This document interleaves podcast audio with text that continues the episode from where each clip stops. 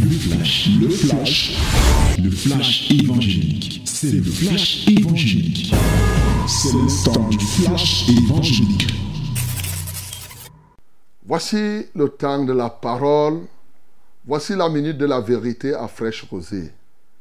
Yes, this is the time of the word, the minute of the truth in our framework, in our program Fresh Rosé. Open your Bible in the book of Luke, chapter 23, from verse 1 to 25. Verse 1 to 25. Nous lisons Luc chapitre 23, du verset 1 au verset 25. Lisons tous ensemble au nom de Jésus-Christ de Troyes. Let us read it together in the mighty name of Jesus. One, two, three.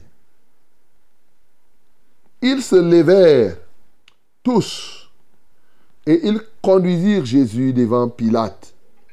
Ils se mirent à l'accuser, disant, Nous avons trouvé cet homme excitant toute nation à la révolte, empêchant de payer le tribut à César et se disant lui-même Christ roi. Pilate l'interrogea en ces termes. Es-tu le roi des Juifs? Jésus lui répondit, tu le dis. Pilate dit aux principaux sacrificateurs et à la foule, je ne trouve rien de coupable en cet homme. Mais ils insistèrent et dirent, il soulève le peuple en enseignant par toute la Judée, depuis la Galilée, où il a commencé jusqu'ici. Quand Pilate entendu parler de la Galilée, il demanda si cet homme était galiléen. Ayant appris qu'il était de la juridiction d'Hérode, il le renvoya à Hérode, qui se trouvait aussi à Jérusalem en ces jours-là. Lorsqu'Hérode vit Jésus, il en eut une grande joie, car depuis longtemps, il désirait le voir à cause de ce qu'il avait entendu dire de lui. Et il espérait qu'il le verrait faire quelques miracles. Il lui adressa beaucoup de questions, mais Jésus ne lui répondit rien. Les principaux sacrificateurs et les scribes étaient là et l'accusaient avec violence. Hérode, avec ses gardes, le traita avec mépris. Et, après s'être moqué de lui et l'avoir revêtu d'un habit éclatant, il le renvoya à Pilate. Ce jour même, Pilate et Hérode devinrent amis, d'ennemis qu'ils étaient auparavant. Hmm.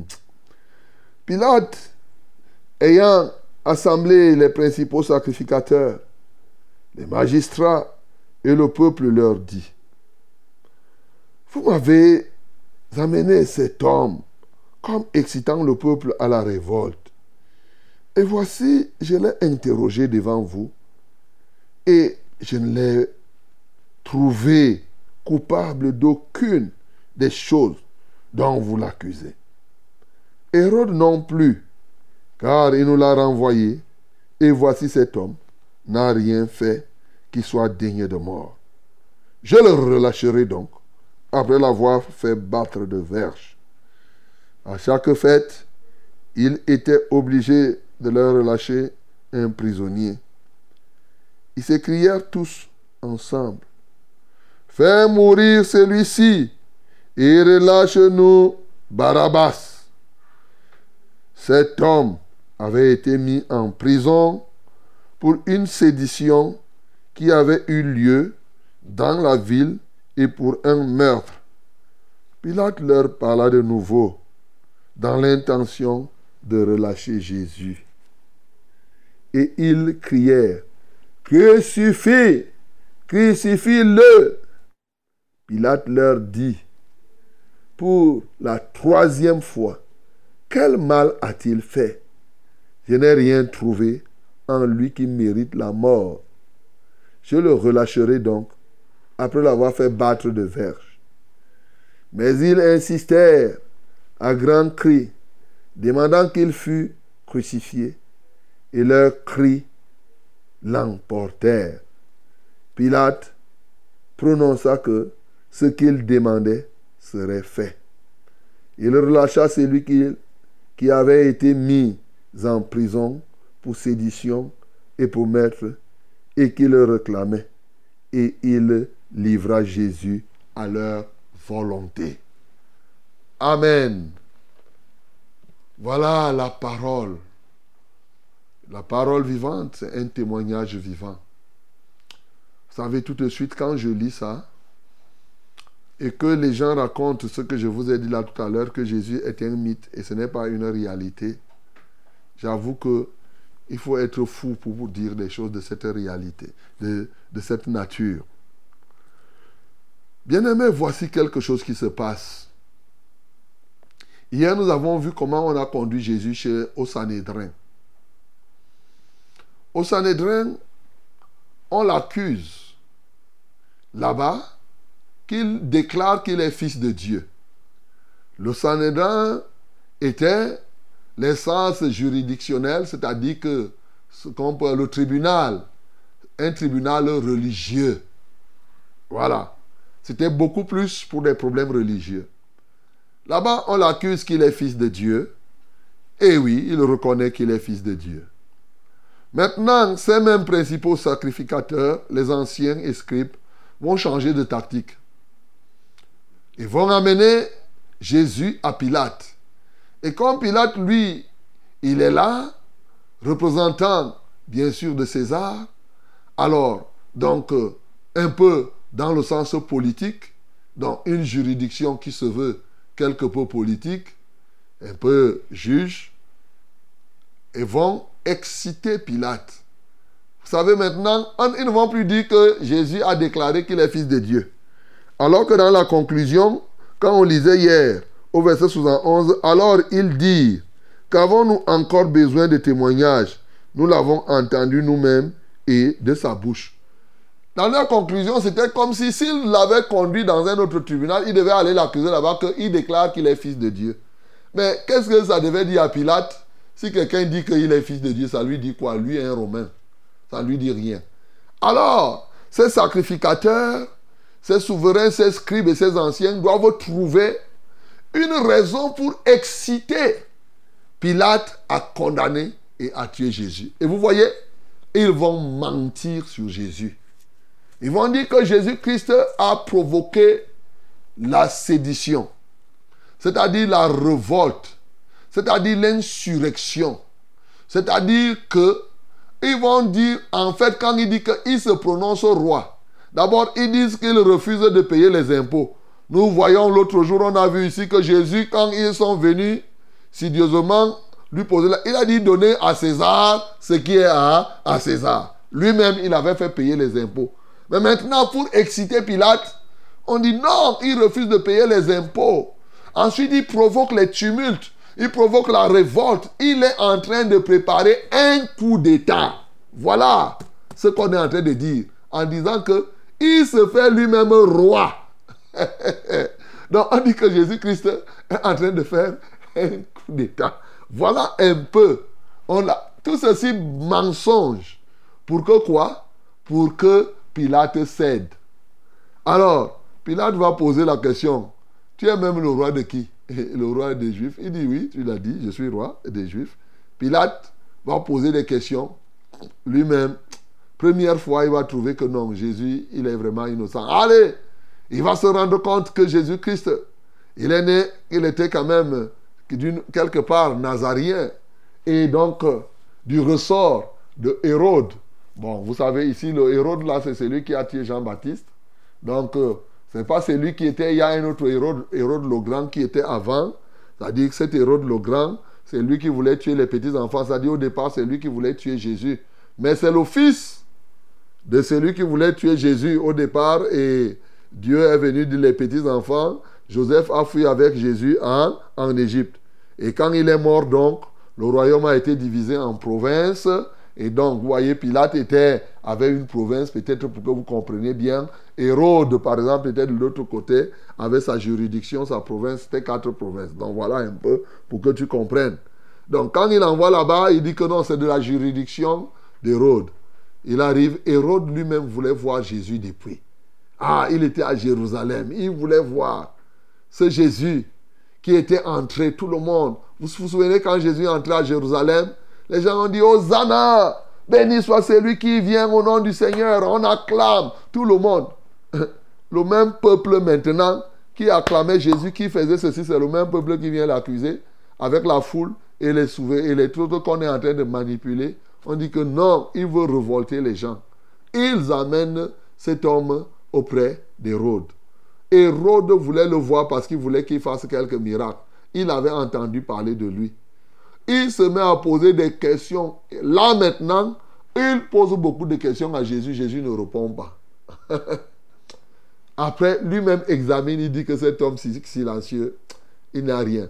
Vous savez, dans Matthieu, il est repris, il est dit que la femme même de Pilate avait eu une révélation dans la nuit. Oui. Et qui venait lui dire que Jésus-Christ était innocent.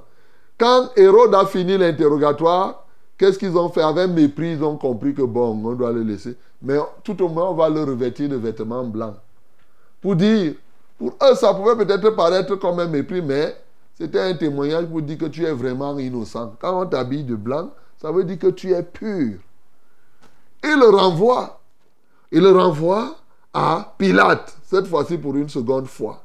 Vous voyez, Jésus, on l'a accusé d'abord au Sanhédrin, ensuite chez Pilate. On l'envoie à Hérode, Hérode le juge. Pilate l'a d'abord jugé. On l'envoie à Hérode, Hérode le juge. On le ramène chez Pilate, ça fait la quatrième fois maintenant qu'on va interroger Jésus. Il revient à Pilate commence. La femme de Pilate va recevoir depuis que cet homme-là est innocent. Pilate va dire à ce, peuple-là que vous réclamez. Moi, je ne vois rien. Cet homme n'a rien fait. Et même Hérode, il voyait ça, il sent que le gars, si on l'a habillé de vêtements blancs, ce n'est pour rien. Il n'a rien, il n'a rien. Alors, malgré eux, ils ont quand même mis le vêtement blanc. Et donc, eh oui, qu'est-ce qui va se passer par la suite? Les gens vont dire que non, il faut crucifier Jésus. Crucifie, crucifie-le. Relâche-nous Barabbas. Barabbas, c'est quelqu'un, un brigand, qui avait fait ce qu'on accuse Jésus. Lui, par contre, il avait euh, organisé les révoltes. Et il était meurtrier. Il a tué les gens. Et c'est pourquoi on l'avait arrêté. Maintenant, les gens vont préférer Barabbas. Lâche-nous Barabbas. Mais c'est quand tu rentres dans la profondeur du nom Barabbas. Ça, c'est entre parenthèses. Hein? C'est juste une parenthèse. Le nom Barabbas signifie fils du Père. Alléluia. Barabbas, fils du Père. Tu comprends ça? Ah, quand tu comprends ça, tu comprends pourquoi. Ils ont crié, lâche-nous Barabbas. Et donc, on a préféré tuer Jésus et libérer le Fils du Père.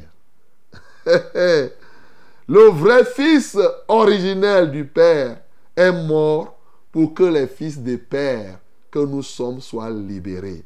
Souvent, j'aime toujours insister et te dire que ce Barabbas, c'est toi et moi. J'ai dit que ça, c'est une parenthèse. C'était là, justement, où ton sort a été traité.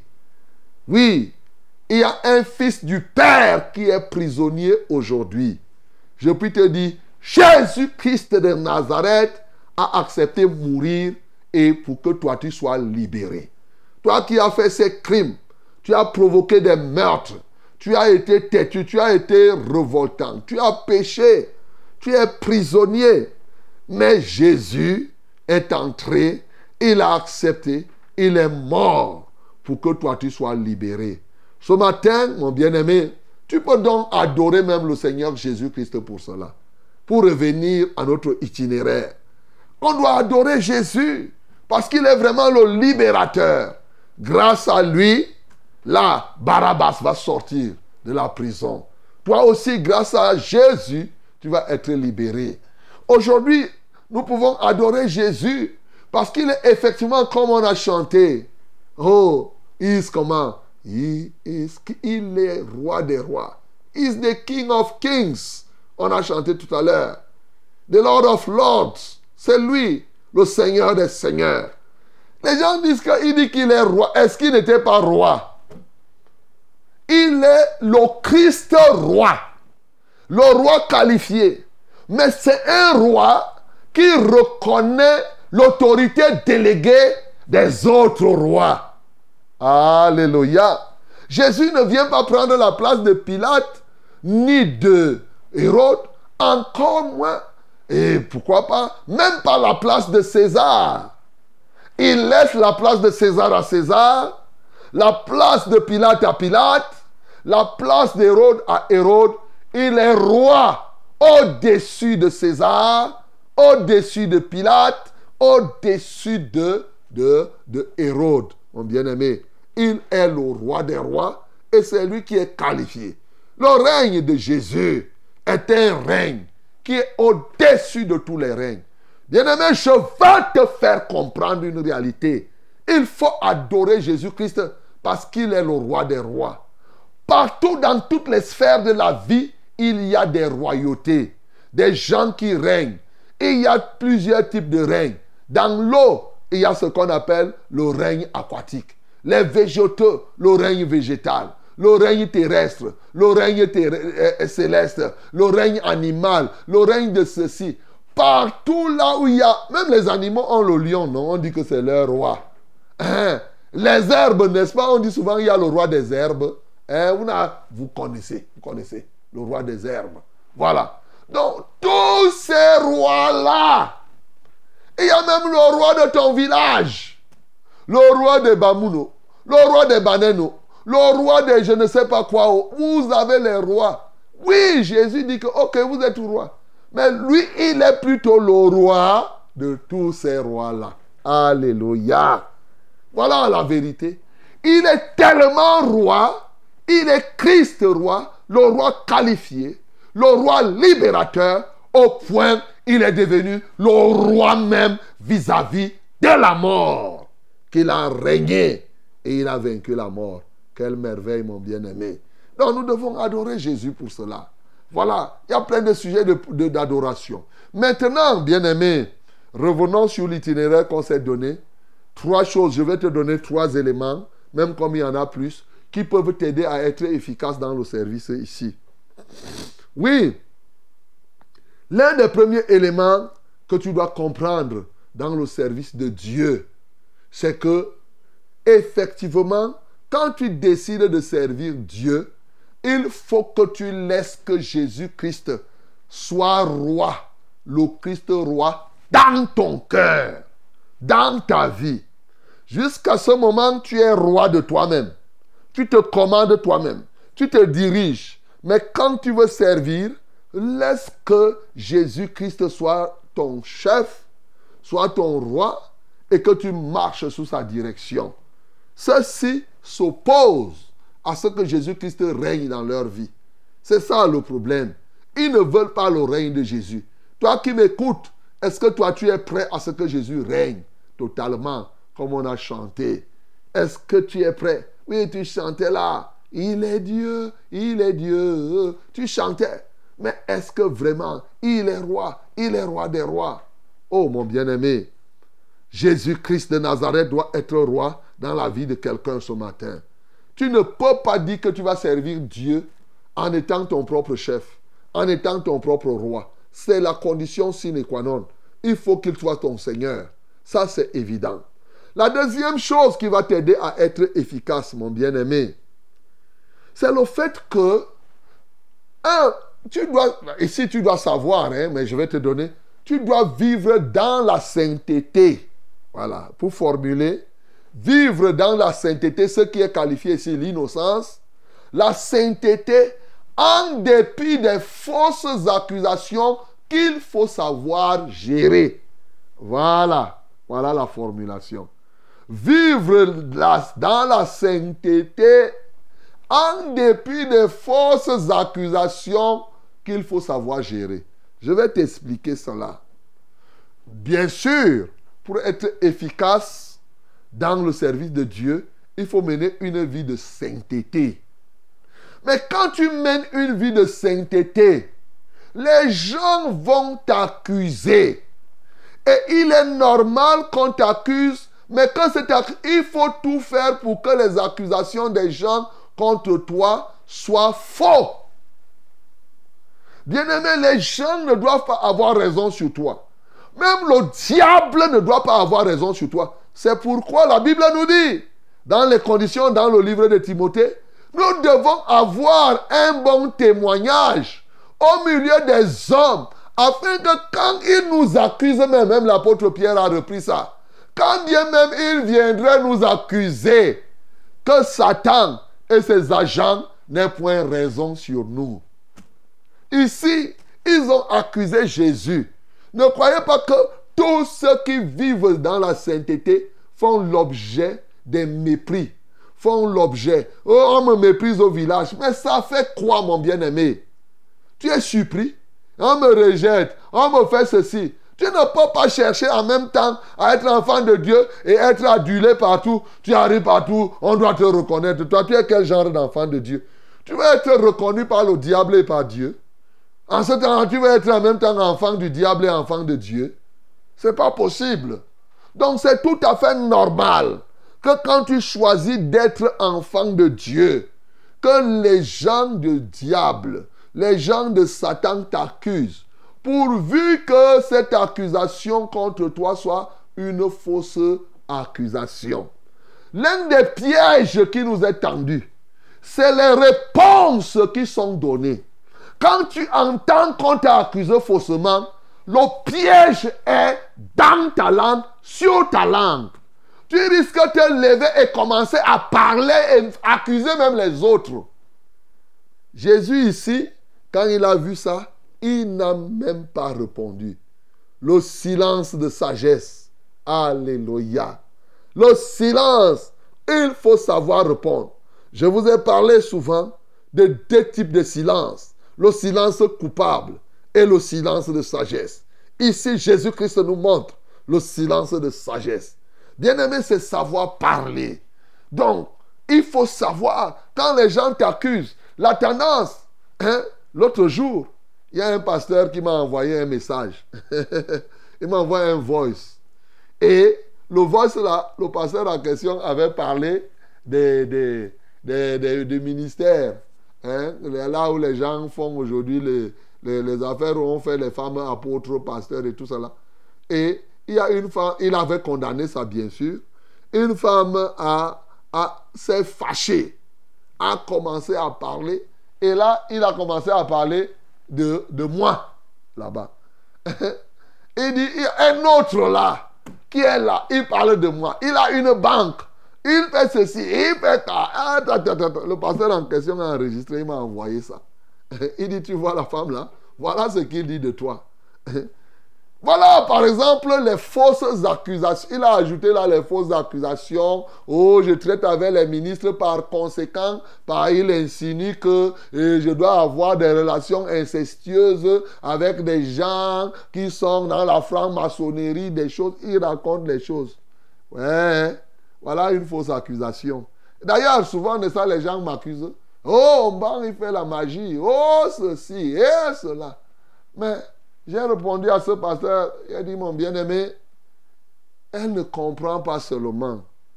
En réalité, son intelligence est encore obscurcie. Je prie que Dieu lui ouvre l'intelligence pour qu'elle comprenne et que Dieu l'aide à comprendre. Alléluia. Vois-tu, voilà quand tu es face à une fausse accusation. La tendance, tu peux te mettre là. Tu commences à faire le bruit. Tu commences même à même parler. Je pouvais me lever et dire que la femme là ne comprend rien. Ne sait rien, ne fait ceci. On commence, on commence à l'insulter. Non, mon bien-aimé. Jésus dit ici, il a appliqué la parole souvent qui dit que on répond aux imbéciles comment? Par un coup de silence. silence. Et tu veux parler, tu parles avec sagesse. Donc, bien aimé, ça c'est très important quand tu es au service de Dieu. Ne réponds pas, on t'accuse de ceci, oh, tu es la femme de ceci, tu fais cela, hein, la femme de... Souvent, tu n'es pas obligé de répondre. Tu n'es pas obligé. Quelqu'un peut t'accuser, tu restes tranquille, tu dis, ah, car. Tu te places au-dessus comme Jésus-Christ s'est placé ici. Il avait déjà dit qu'il était fils de Dieu. Il avait déjà dit qu'il était roi. Maintenant, il a dit, faites ce que vous voulez, je ne réponds plus. D'abord, euh, on a lu l'autre jour, verset 52. Hein? Il a dit à ces gens qui sont venus l'arrêter que ça, c'est votre temps. C'est le temps des ténèbres. C'est la puissance des ténèbres là, mais donc, euh, vous faites ça parce que c'est le temps. Donc, il comprenait toutes ces choses. Donc, bien aimé, quand tu veux être efficace dans le service de Dieu, dans la conduite des hommes, ne suis pas tout ce que les gens vont se mettre à... Place-toi au-dessus de la mêlée. Mais voilà, je t'ai dit. Ils vont dire cela. Après, regardez la même foule si acclamait Jésus, acclamait, acclamait. Béni soit celui. C'est la même foule qui vient dire maintenant, tuez-le, tuez-le. La foule, on la manipule comme ça. Donc à un moment, tu trouves des gens qui sont d'accord avec toi. Après, tu vois quelqu'un, il te conteste, il te conteste. Voilà comment la foule se comporte. Et si toi, tu es un serviteur de Dieu, tu es dangereux si le troisième point arrive en toi. Le troisième point qui va t'aider à mieux servir, ne pas se laisser conduire, savoir diriger le peuple au lieu de se laisser diriger par le peuple. Voilà. Savoir diriger le peuple. C'est l'erreur ici, je puis me permettre. C'est l'erreur de Pilate. Pilate sait bien ce qui est juste. Ici, c'est là le mensonge courant qu'on dit que la voix du peuple, c'est la voix de Dieu. Hey, ici le peuple mentait. Est-ce que Jésus avait euh, provoqué des tumultes? Non. Est-ce que Jésus demandait aux gens de ne pas payer les impôts? Non. Jésus enseignait plutôt aux gens de, de faire du bien. Bien-aimé, la voix du peuple n'est pas toujours la voix de Dieu. Elle est même rarement la voix de Dieu. Ça, il y a des moments où ça peut. C'est pourquoi un vrai dirigeant, surtout lorsque... Laissez les politiciens. Les politiciens, puisqu'ils leur donnent le pouvoir, les politiciens ne croient pas que leur pouvoir leur vient de Dieu. Souvent, les politiciens pensent que le pouvoir, d'ailleurs, ils disent que le peuple est souverain. Le peuple est souverain. Le peuple est souverain. Pour nous, ce n'est pas le peuple de Dieu qui est souverain. Dans l'église, ce n'est pas le peuple de Dieu. La souveraineté appartient à Dieu lui-même. Voilà. Je te parle là de la théocratie. Hein. Pour nous, c'est ça. Donc, Dieu est souverain. Quand je suis ici, ce n'est pas vous qui m'avez voté pour que je sois ce que je suis. Il n'y a pas de vote là. Hein. Vous croyez, vous croyez. Hein, mais la Bible nous dit, ceux qui sont de Dieu vont m'écouter, ceux qui ne sont pas de Dieu ne m'écoutent pas. C'est tout. Un point, un trait. Donc, bien aimé, le peuple, il y a des moments Là, il te faut la sagesse pour lire. Parce qu'il y a des moments où Dieu agit à travers le peuple. Et quand tu conduis, il y a des actions, des choses qui se passent dans le peuple qui peuvent être un message que Dieu t'envoie. Il faut savoir lire le message de Dieu qu'il traduit dans les réactions, dans les activités du peuple. Mais fais gaffe, mon bien-aimé. Fais gaffe. Il ne faudrait pas quand tu conduis, au lieu que tu conduises le peuple, c'est le peuple qui te conduit. Oh non. Hey, un jour, vous imaginez un chauffeur, le chauffeur de camion, il porte les, les, les, les, gens. Parce qu'il y a des camions là au village, l'autre à 6 000. Quand on fait les mariages, il remplit les gens dedans et tout, et tout, et tout. Il crie, il crie. Et toi, le chauffeur qui est devant, si les gens disent, mets la vitesse, mets la vitesse, tu vois le trou, toi aussi tu mets la vitesse. Non. Ce n'est pas eux qui te disent. Ils vont te dire, mets en première, tu mets en première. Mets en deuxième. Ah, ils sont là-bas, ils font leur truc là. Quel que soit ce qu'ils font, tu sais seulement que voilà le trou, je dois ralentir, je dois faire comme ça, mon bien-aimé. Voilà ce que je suis en train de te dire. Donc quand tu conduis, il faut savoir, il y a des moments, mais aujourd'hui, les gens vont transporter ce qui est dans le monde. Ils vont dire que non, à l'église, il faut la démocratie. Hein? L'ensemble, beaucoup de gens dans le peuple. Tu vois, souvent, il y a les arguments que les gens donnent. Euh, euh, frère, nous étions là, vraiment, le peuple de Dieu dit que même on ne veut pas telle personne. Le peuple ne veut pas ceci. Et puis, le peuple de Dieu voulait Jésus. Donc, c'est pour cela que quand on te conduit, on te conduit. Et si tu refuses, tu refuses. Ce n'est pas un problème. C'est apprendre à laisser. Voilà, mes bien-aimés, trois choses qui vont t'aider véritablement à être un serviteur puissant, à être un serviteur qui est efficace. Jésus-Christ de Nazareth, il est mort pour que tu sois ce Barabbas, fils du Père libéré. Il est mort pour que tu deviennes un serviteur efficace. Tu peux être ce matin ce Barabbas libéré et qui décide véritablement d'être un vrai fils du Père à son service. Dans le nom du Seigneur Jésus, qu'il soit glorifié. C'était, c'était le flash, le flash évangélique. C'était le flash évangélique.